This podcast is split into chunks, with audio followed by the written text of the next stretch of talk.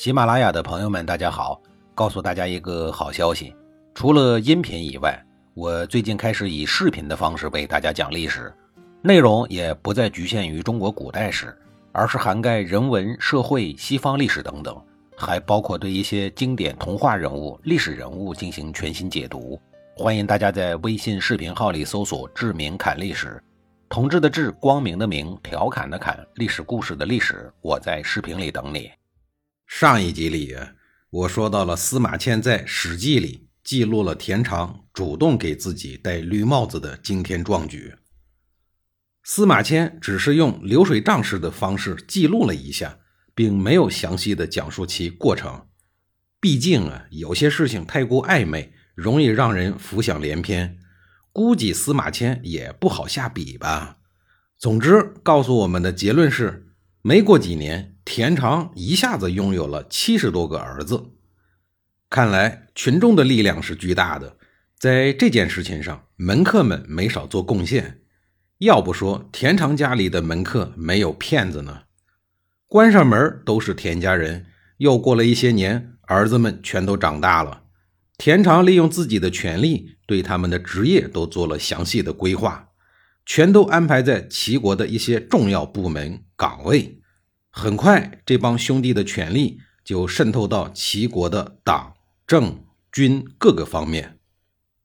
至于谁来接自己的班呢？这个事儿他早就想好了，田盘最合适啊。田常清楚的知道这个儿子是谁播的种。一些个求知欲很强烈、有探索精神的人可能会问。这些不是田常儿子的儿子们，难道就不去追究自己的身世吗？田氏的血统怎么保证呢？这些事儿啊，也是好解决的。门客们干的本来是见不得人的事儿，他们也都是寄居在田家的，有田家供着吃的喝的，谁还会张扬呢？再者说了，谁又愿意让自己的孩子一生下来就是一个没有名分的私生子呢？而从这些田氏山寨后代们的角度来说，放着齐国的官宦子弟不当，而去选择做不耻的私生子，可能吗？换做你，你愿意吗？万一有一些不开眼的、刨根问底的，直接杀了就行了，不值得灵犀。反正也不是田氏的血脉，能拉拢就拉拢，不能拉拢就拉倒，这有什么呀？而这些田氏的儿子们。为了证明自己，更要努力的工作了。对于血统来说，只要田家人知道谁是自己的孩子就行了。事实证明，未来啊，还真的就是田盘和自己的兄弟们一起，将田氏事业推向了一个新的高峰。齐平公在任的时间长达二十五年，在这么长的时间里，田常的那七十多个儿子，大多数已经长大成人。田氏子嗣可谓遍布朝野重要岗位，核心岗位上的人数已经远远超过了齐平公的王氏家族。所谓人多力量大，尤其是在动乱的战争年代，这是一个不变的真理。田氏家族在这个时候真正成为了无君无父的境界，什么时候取代姜氏齐国，不过是时间问题。齐平公如果敢公然的反对田氏，那就是他爷爷和他爸爸的下场。他的身边可没有那种愿意接受血衣诏的臣子，有也早就被杀光了。田氏说什么就是什么，齐平公的傀儡命运无法改变。等到田盘的孙子田道子当齐国丞相的时候，他那七十多个爷爷、几百个叔叔，早已经在各个重要岗位站稳了脚步，掌握了大权。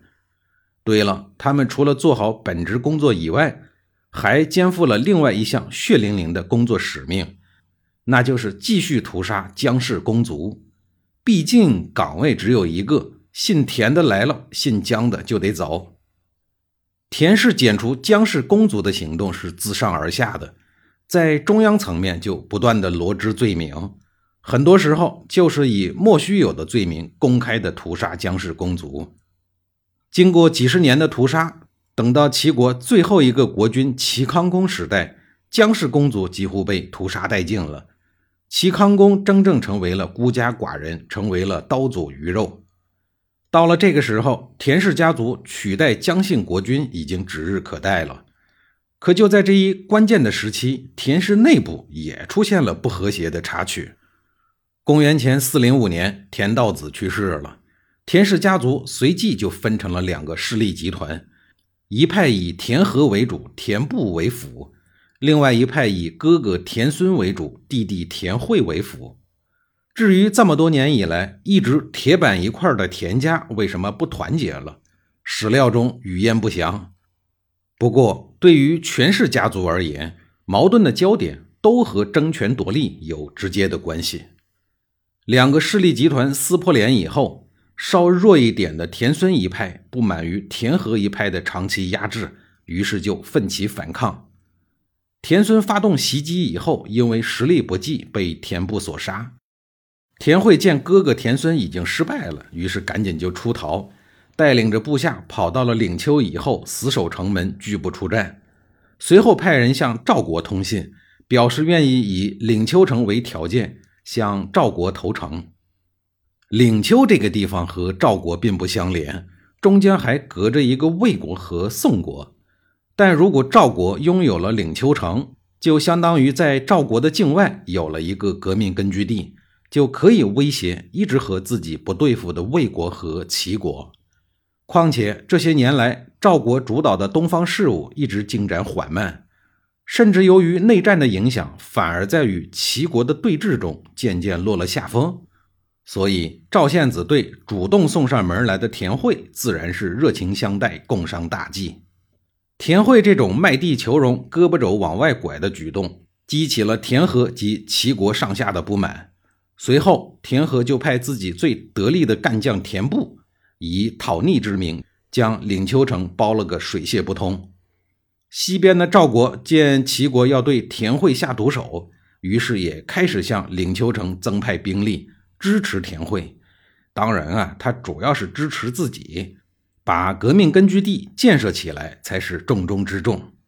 随后，赵国和齐国就在领丘城下展开了激战。赵国军队长途跋涉，远道而来，战斗力并不怎么样。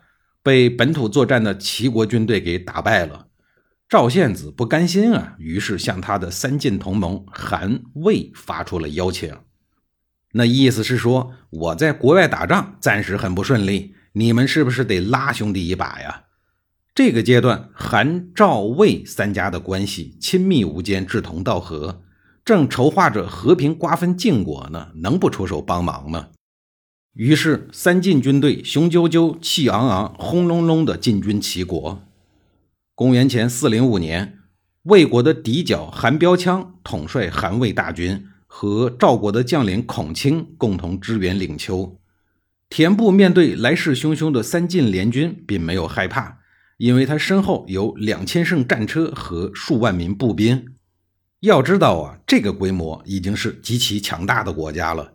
但是三晋以新式步兵，采用全新的战法，全力攻打齐国旧式的车阵，最终打败了齐军，一共杀敌三万，并缴获了战车两千乘。